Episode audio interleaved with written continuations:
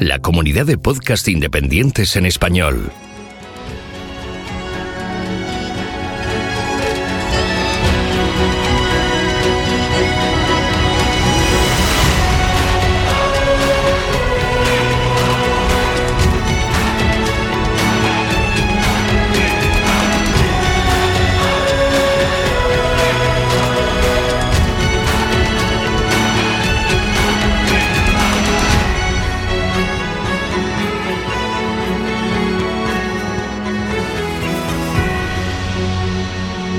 Bienvenido a GeoCastaway. Buenos días, soy Marta Rincón y hoy estoy aquí con Cristina Crespo, eh, que es mi compañera de trabajo, y bueno, vamos a hablaros, o os va a hablar ella, mejor dicho, sobre el último artículo que hemos publicado, pero ella es la primera autora, se ha pegado muchísimo con la estadística, entonces creo que, es la que tiene que hablar sobre, sobre este artículo. Es cierto que en las últimas semanas hemos estado hablando mucho de, terremotos, por los terremotos que han tenido lugar en, Granada. Y bueno, eh, directamente siempre se nos viene a la cabeza, cuando escuchamos decir terremotos, pues se nos viene a la cabeza bordes de placas tectónicas activas, ¿no? Al final. Bueno, pues yo te quiero hacer la pregunta de, ¿todos los terremotos tienen que ver con esos bordes de placas? Eh, bueno, en primer lugar, muchas gracias por invitarme, Marta. y bueno, ya respondiendo a tu pregunta, decir que no todos los terremotos se producen en esos bordes de placa, sino que existen una serie, de terremotos que se producen dentro de las placas tectónicas, que es lo que se llama sismicidad intraplaca.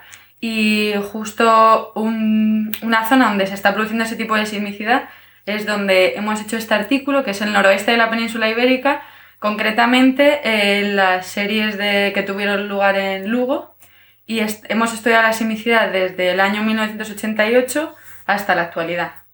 Vale, y bueno, ya que hemos estado viendo eso de magnitud, intensidad y que nos daban la magnitud en grados, Sé que en diferentes podcasts de Geocastaway pues se ha hablado ya de esto, ¿vale?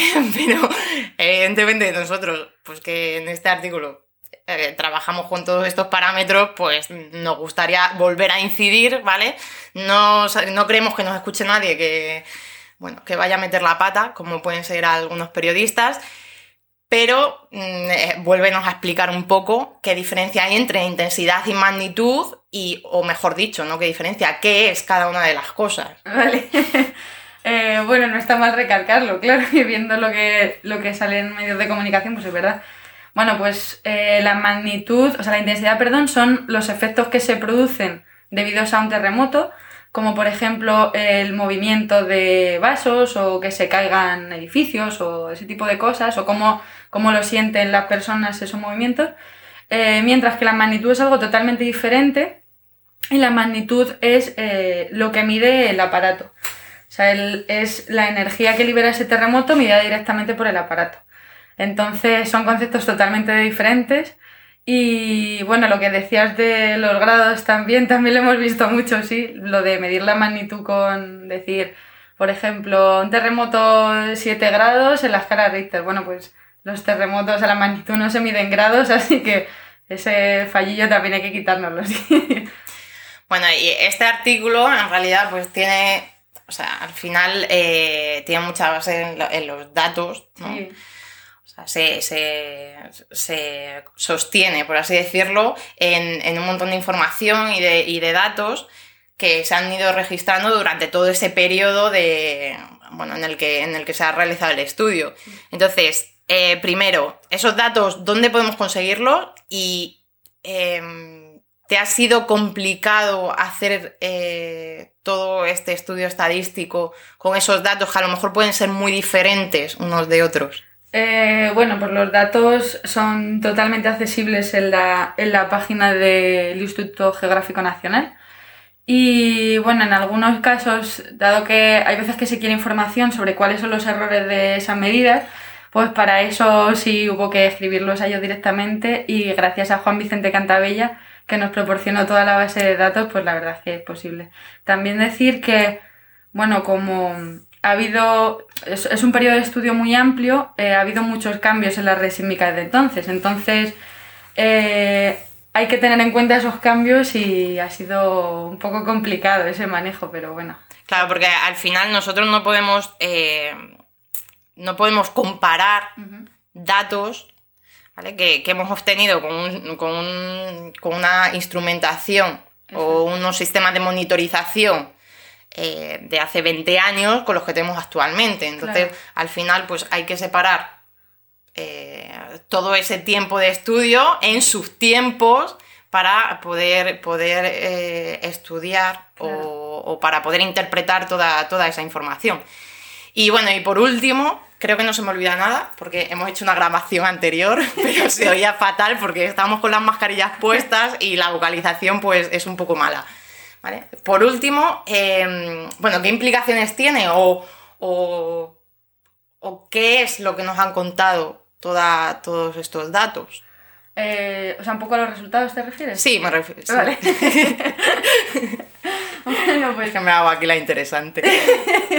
bueno, pues básicamente eh, hemos estado viendo, hemos estado, lo que decía, estudiando la simicidad eh, desde 1988 hasta el año 2018 y claro, como lo que estabas comentando, de cómo los aparatos de medida han ido cambiando y cada vez se han ido poniendo más, la red sísmica se ha ido mejorando, pues eh, se ha ido comparando cosas diferentes. Entonces hemos estado viendo que eh, parece que la sismicidad hasta 1998 y 1999 eh, se trata de réplicas principalmente asociadas a los terremotos que hubo en Lugo en el año 95 y 97 eh, sin embargo, a partir de, ese año que decía, desde el 99 en adelante, se ha visto que se trata de terremotos que son como independientes entre sí, es lo que dentro del mundillo este se conoce como simicidad de fondo.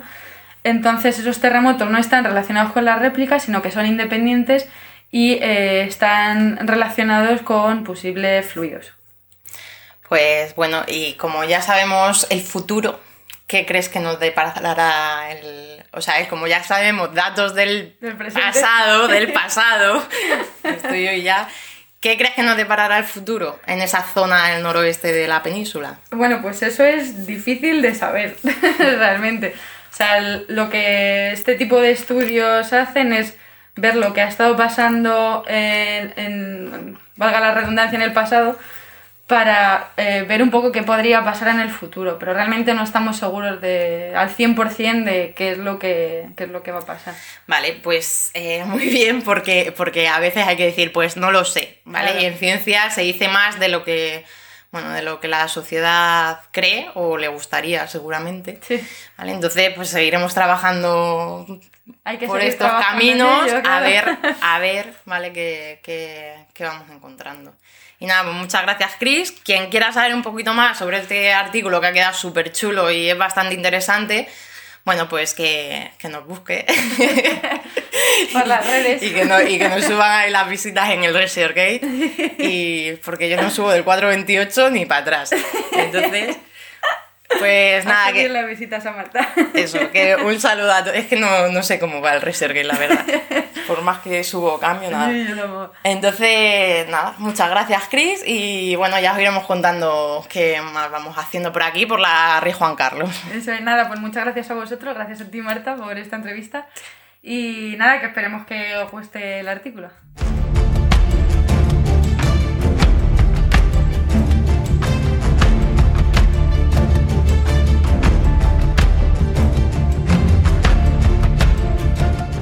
Buenos días, somos de Sirey Nieves del Instituto Español de Oceanografía y hoy queremos hablaros del volcán submarino Tagoro. Es un volcán al que tenemos mucho cariño porque como a un niño le hemos visto nacer y ahora le estamos viendo crecer. Pues sí, y además el niño cumple ahora 10 años, así que se merece que contemos su historia. El 10 de octubre de 2011 nació un nuevo volcán en España. Se encuentra en el archipiélago canario, al sur de la isla del Hierro, y se llama Tagoro. La historia comienza en el mes de julio de 2011, cuando empezó a temblar el suelo en la isla del Hierro de manera anormal. Durante los meses siguientes se sucedieron en la zona más de 22.000 terremotos en profundidad, hasta que a principios de octubre se comenzaron a registrar terremotos más superficiales y tremores. Los tremores son un tipo de terremotos que están relacionados con la actividad volcánica y están producidos por movimientos del magma y de los fluidos volcánicos, lo que produce una señal sísmica característica. Tras estos terremotos, y debido a su cercanía a la costa, se declaró la alerta amarilla en la zona de El Hierro por riesgo volcánico. El 10 de octubre empezaron a aparecer peces muertos y una coloración extraña en las aguas, por lo que se declaró alerta roja, ya que estaba teniendo lugar una erupción submarina. Para controlar el proceso, así como evaluar el riesgo que podía correr la población, se inició una monitorización de la emisión submarina.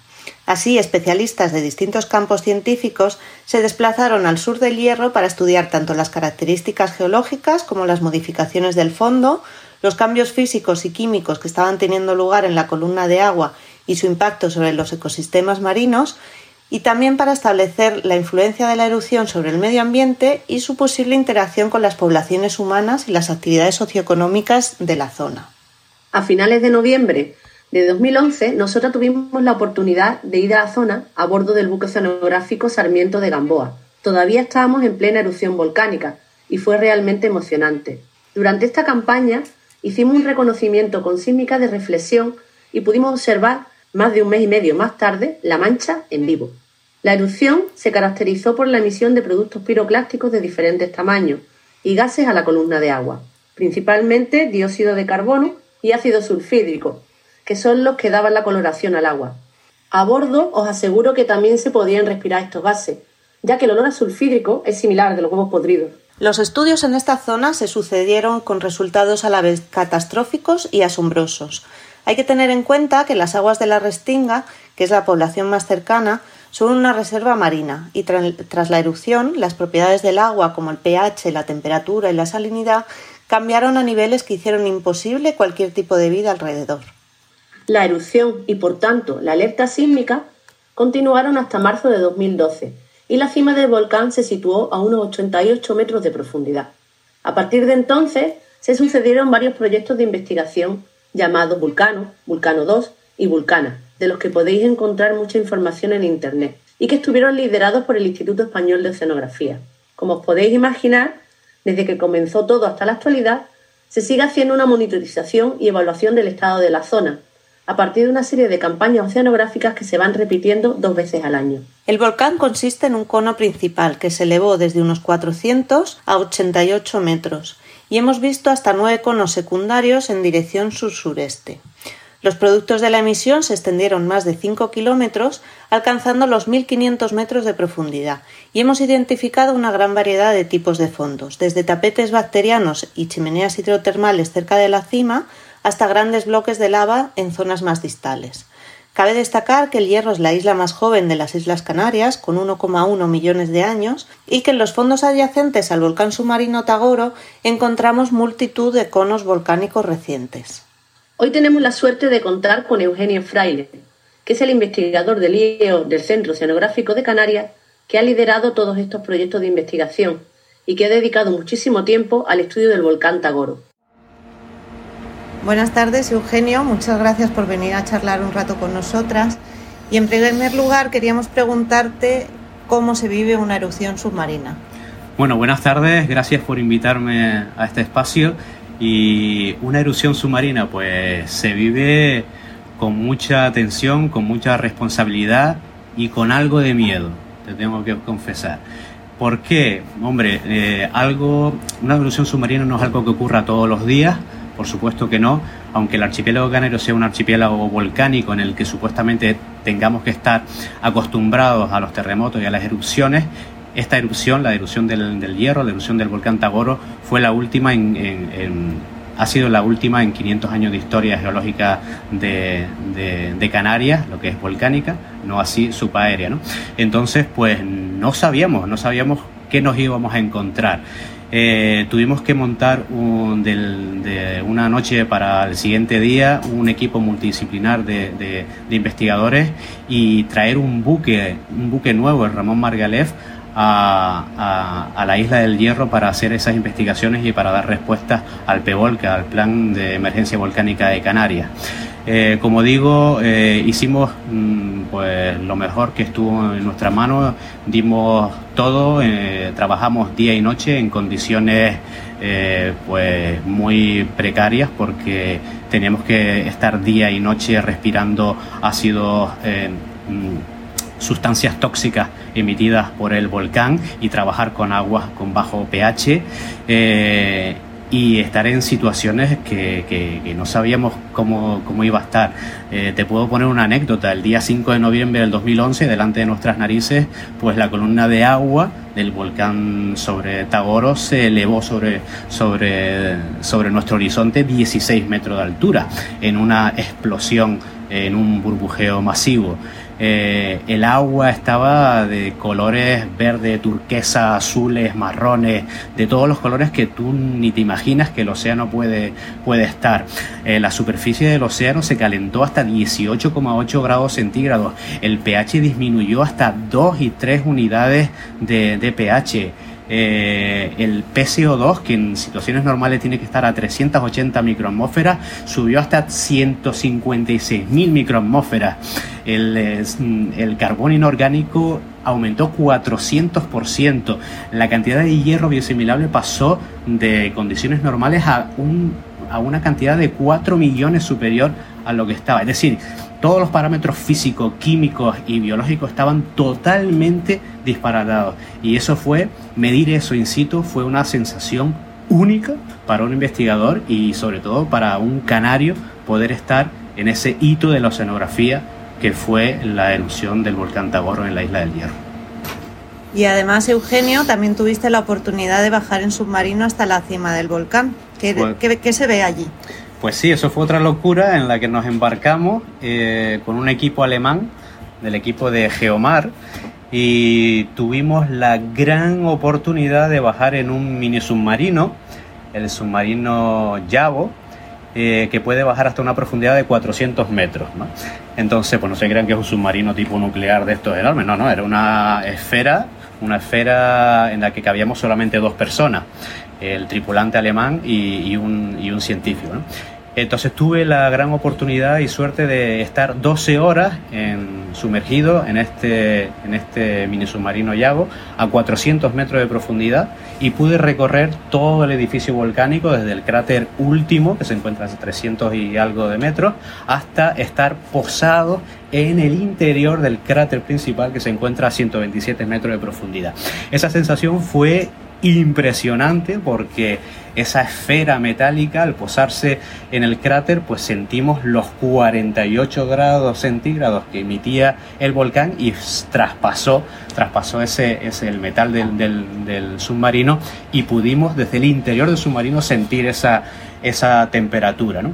y, y, después pues la sensación de, de tener una columna de agua de 400 metros encima de nuestras cabezas pues hombre, sabiendo un poco de física y sabiendo un poco de, toda esa presión, esa presión que tienes encima, la verdad es que fue algo, algo impresionante, ¿no? 12 eh, horas, como digo, estuvimos y cuando llegamos a superficie eh, estuve otras 12 horas dando saltos de alegría y emocionado que no podía quitar la sonrisa. Era, era espectacular y sobre todo ver, ver el interior del, del cráter, eh, lo que ya hemos visto con otras, con otras otros instrumentos que nosotros enviamos al volcán para, para verlo, pero no de manera directa, pues no tenía nada que ver. Es decir, tenemos instrumentos que nos pueden dar una, una visión muy, real, muy real de, lo que se encuentra a, a, esas profundidades, pero nada que ver con la sensación de estar in situ dentro de ese volcán submarino. Así que muy emocionado por eso. ¿De dónde viene el nombre de Tagoro?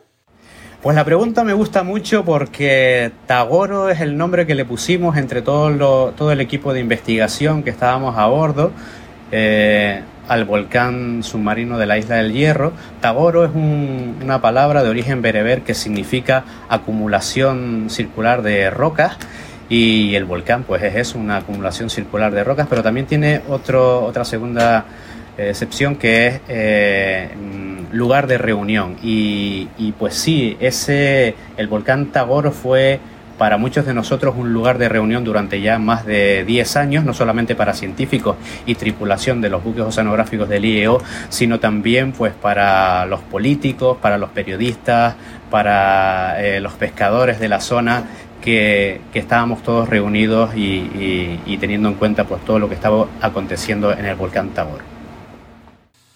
¿Cómo se encuentra ahora Tagoro? Pues Tagore ahora se encuentra de maravilla. No, eh, tengo que decir que, bueno, como ya se ha dicho anteriormente en este podcast, pues el volcán Tagoro ha pasado por varias fases.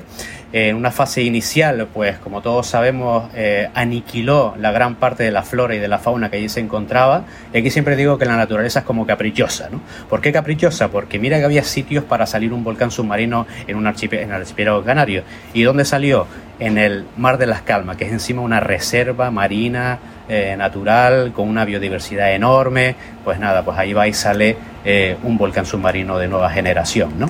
Pues como un volcán submarino de nueva generación, pues tiene, emite lava y pues, aniquila pues todo ese, nuevo sustrato. Con, con, nueva lava. Y aparte también esas emisiones de gases, de calor, de metales pesados, de, de productos reducidos de azufre, pues lo que hizo fue pues dejar al medio sin oxígeno y crear una gran eh, anoxia en el sistema que aniquiló pues, prácticamente el 99% de la flora y de la fauna que allí habita. Pero la naturaleza es sabia y entonces pues también el mismo volcán que en un primer estadio aniquiló toda esa flora y esa fauna, en un, en un segundo estadio suministró una gran cantidad de nutrientes y una gran cantidad de hierro biosimilable para qué? Para que la biomasa, para que todo el ecosistema se recuperase a una velocidad mucho más rápida que lo podía haber hecho en condiciones normales. Así que hoy en día tenemos un Tagoro, tenemos un ecosistema alrededor del volcán Tagoro mucho más rico y productivo del que se encontraba antes de la asistencia del volcán Tagoro.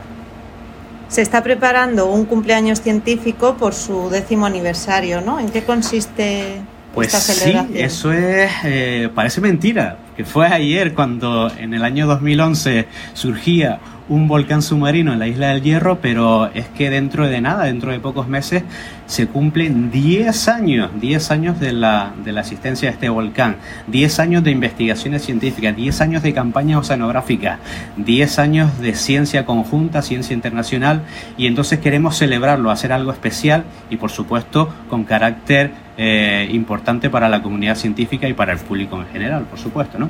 Entonces tenemos preparado hacer pues un congreso en la isla del Hierro para conmemorar ese décimo aniversario y también queremos escribir un libro, un libro científico en el que plasmemos de manera conjunta y multidisciplinar toda la ciencia que se ha realizado en estos últimos 10 años de existencia del volcán Tabor.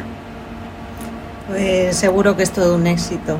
Bueno, muchas gracias por, responder nuestras preguntas y, y, hasta la próxima. Nada, muchas gracias a ustedes. ¿eh?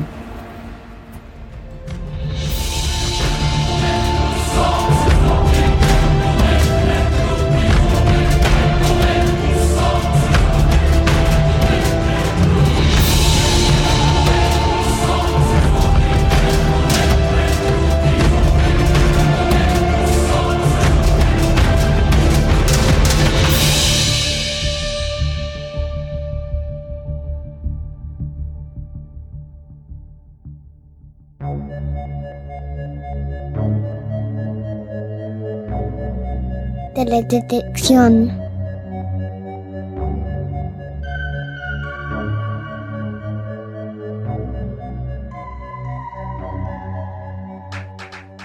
¿Cómo se eligen los datos a usar en una interpretación geológica de imágenes de satélite y qué opciones hay? ¿En qué consiste de hecho la labor de interpretar una imagen? Hoy hablaré precisamente de estas cuestiones y en el próximo programa que podemos considerar la continuación de este, hablaré de las técnicas de fotogeología que uso a diario en mi trabajo. Mi nombre es Jorge Ginés y soy un geólogo estructural. Trabajo en exploración petrolífera y mineral y mi herramienta principal de trabajo es la teledetección, seguida a cierta distancia por la sísmica. En una serie de contribuciones con geonáufragos explicaré cuestiones interesantes de la teledetección, su historia y cómo esta es fundamental en la geología moderna. Tras varios programas dedicados a conceptos físicos de la teledetección y su historia, hoy voy a hablar de cuestiones más prácticas para la exploración geológica, bien sea para recursos energéticos, para exploración mineral, para hidrogeología o para otras aplicaciones como la geotecnia o el medio ambiente. El objetivo principal de la interpretación geológica de imágenes de satélite es la producción de un mapa geológico que sintetice las observaciones que el geólogo realiza. Habitualmente esto implica representar la estructura y los tipos de roca, la litología, pero puede también incluir la geomorfología, o solo uno de esos aspectos, como puede ser únicamente la estructura. Todo esto depende habitualmente de las necesidades del cliente. Además de la aplicación de las clásicas técnicas de fotogeología para producir un mapa geológico, la teledetección moderna también puede significar la interpretación de datos de deformación de superficie con técnicas INSAR o LiDAR, por ejemplo. Pero esto lo trataremos en otro programa. En primer lugar, y para cualquier proyecto, lo primero que necesitamos conocer es la escala del mismo. Un proyecto regional para una licencia de exploración petrolífera, por ejemplo, puede implicar cartografiar la geología a una escala entre 25.000 y 100.000, siempre dependiendo de los datos existentes y de los mapas ya publicados. Para proyectos de exploración más avanzados, la escala suele ser menor, lógicamente, es decir, más detallada, y ya hablamos de escalas entre 1.10.000 y 1.25.000, por ejemplo. Esta es la escala que se suele emplear cuando el equipo de exploración ya tiene zonas candidatas para desarrollar un proyecto de producción o donde ya hay identificados depósitos minerales de interés económico, en el caso de la minería. Independientemente de la escala del proyecto e incluso de su objetivo, los datos que usaremos se pueden separar en los mismos grupos siempre. Imágenes ópticas, modelos digitales del terreno y en ocasiones imágenes de radar, si es que la superficie no es suficientemente visible por presencia de nubes o vegetación, como ya hemos hablado en programas anteriores dedicados a esta técnica. En el ámbito de las imágenes de satélite, la primera lección que debemos realizar es qué sensor óptico vamos a usar. Para una cartografía tradicional a escala regional, Landsat 8 o Sentinel-2 son los productos más habituales a día de hoy. Ambos aportan imágenes de entre 10 y 20 metros de resolución. Y si bien podemos usar también imágenes de Landsat 7 y también de Landsat 5, normalmente no hay necesidad de, de usar ese tipo de datos más antiguos. También con 15 metros de resolución tenemos Aster, que se usa mucho más en exploración mineral, puesto que tiene más bandas. No se usa tanto en exploración petrolífera, por ejemplo, o de medio ambiente, porque sus escenas son más pequeñas, con lo cual trabajar con estos datos implica tener que manipular más imágenes. Aquí quiero hacer un inciso, que creo que es bastante interesante para, desde el punto de vista del, del geólogo. Muchos depósitos minerales, como sabemos, con interés económico, tienen un origen hidrotermal. La circulación de fluidos a altas temperaturas produce alteraciones minerales, que es lo que se busca en la superficie con técnicas de teledetección. Se basa en la detección de, por ejemplo, arcillas de alteración, de hidróxidos, de óxidos, que tienen una elevada reflectancia en ciertas bandas. Para esto está diseñado el Aster. Tiene 11 bandas del infrarrojo, las cuales delimitan con bastante precisión en zonas del espectro donde podemos identificar diversas arcillas. La presencia de una arcilla de alteración tal vez no indique nada definitivo, lógicamente, pero la asociación de varias ya puede tomarse como un indicio de la posible presencia de minerales de interés en la zona de estudio. Es decir, si una empresa está buscando zinc, no podemos ver la mineralización de este metal, pero sí podemos ver las zonas de alteración asociadas a esos depósitos, puesto que su presencia ha alterado la roca que tiene alrededor. Cuando hacemos un estudio para, con un fin medioambiental o hidrogeológico, puede ser importante emplear imágenes de unas fechas concretas de un periodo específico. Pero si lo que nos interesa es la cartografía de estructura o de litología, digamos la cartografía más básica y tradicional, no está realmente igual que la imagen haya sido adquirida hace una semana o hace 20 años. Con lo cual, tenemos muchas más imágenes a nuestra disposición y también podemos usar algunos trucos en nuestra ventaja. Como he dicho en programas anteriores, las imágenes ópticas de satélite de observación terrestre se adquieren a media mañana, entre las 10 y las 11 de la mañana, siempre a la misma hora local, con una variación de 15 minutos arriba o abajo. Si lo que nos interesa es la detección de tipos de roca y la presencia de minerales, lo que queremos es que nuestra imagen esté bien iluminada y haya pocas sombras, para que toda la superficie se vea, digamos, con la misma cantidad de luz. Por tanto, iremos a buscar imágenes tomadas en verano, cuando el sol está más alto y las sombras son mínimas. Sin embargo, si lo que nos interesa es cartografiar la estructura, lo que queremos es que las sombras nos ayuden a ver el relieve estructural. Por tanto, las imágenes de otoño son mejores. En verano el sol está demasiado alto, las sombras son escasas, en invierno el sol está demasiado bajo y las sombras son demasiado elongadas, con lo cual estarían probablemente enmascarando la, la presencia de estructuras. La elección realmente es entre primavera y otoño. En primavera hay más vegetación, con lo cual podemos empezar a buscar imágenes de otoño. Por supuesto, esto no es una regla fija y en muchas ocasiones, dependiendo de la orientación del Sol, o de la estructura, mejor dicho, podemos estar usando imágenes de distintas estaciones. Teniendo en cuenta que las imágenes Landsat y las imágenes Sentinel se pueden obtener sin coste alguno para el intérprete, lo ideal es trabajar con varias escenas de distintos momentos del año y simplemente observar y usar las que más, las que más nos convengan o incluso las que más ayuden a ojos del intérprete. Así pues, conociendo ya la escala y siguiendo en este hipotético caso en el que estamos haciendo un estudio a escala regional, ya hemos escogido el tipo de satélite, que será con mayor seguridad Landsat 8 o Sentinel-2, tal vez Aster, tal vez Spot. Ya hemos escogido la fecha de las imágenes que podemos descargar y ahora tenemos que considerar qué bandas vamos a usar. Lo habitual es usar una combinación en color real, al menos, otra en falso color de infrarrojo, y en función de la complejidad del proyecto, eh, otras combinaciones que resalten la presencia de rocas de interés como carbonatos, sales u óxidos de hierro también será recomendable. De esto hablaremos específicamente en otro momento, pero para ir adelantando podemos combinar distintas bandas del infrarrojo de onda corta con el infrarrojo cercano y el color rojo, y la mejora sobre el color real está casi siempre asegurada. Imaginad que podemos ponernos unas gafas especiales que podemos ver la roca con, con distinta coloración dependiendo de la mineralogía. Esto realmente es la teledetección.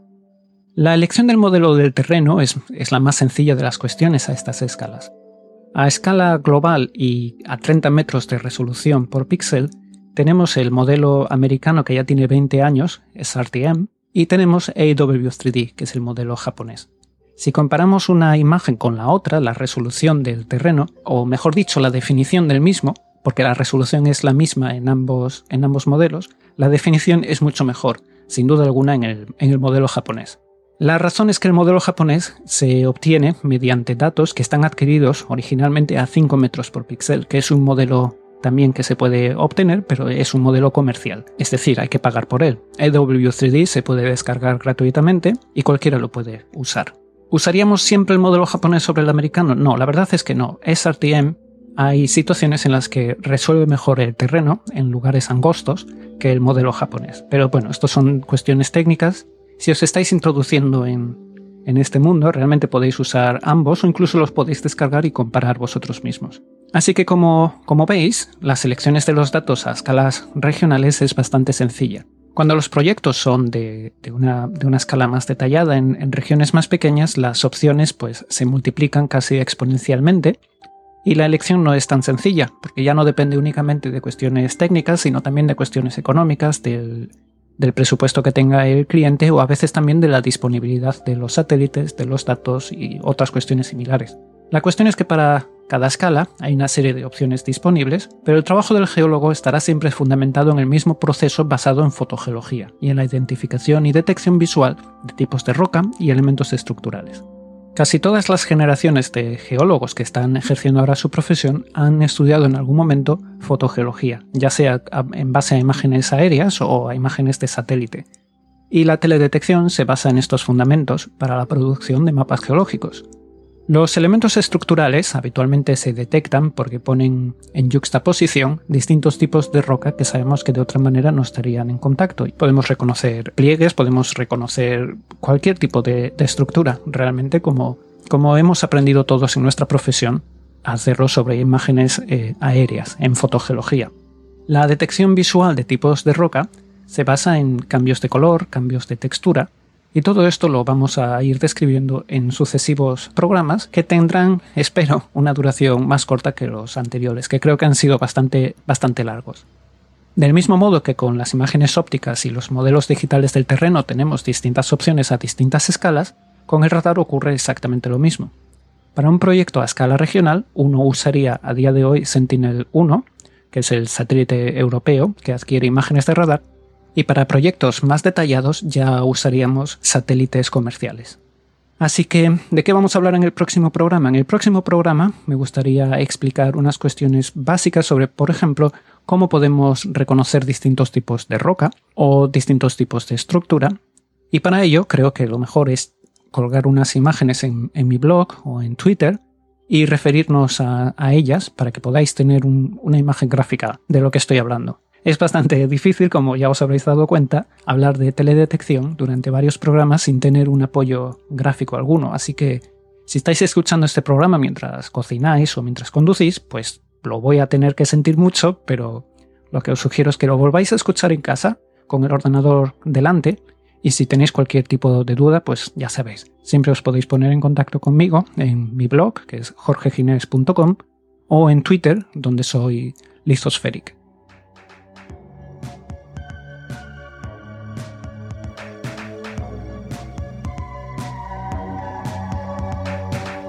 Y sin más dilación, me despido hasta el próximo programa. Espero que os haya gustado y que os haya despertado el interés por lo que viene en unas semanas. Gracias por escucharme y hasta pronto.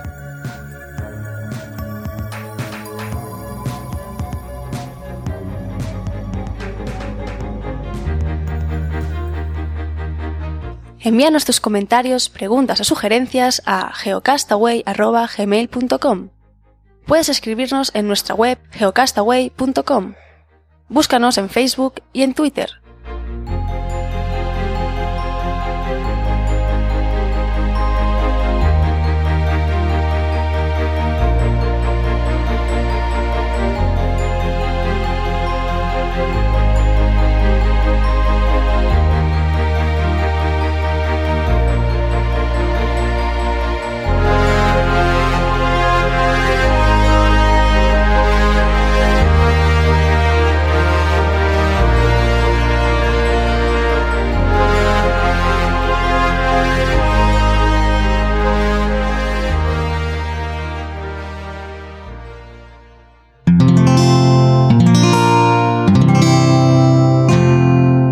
Puedes escuchar más capítulos de este podcast y de todos los que pertenecen a la comunidad Cuonda en cuonda.com.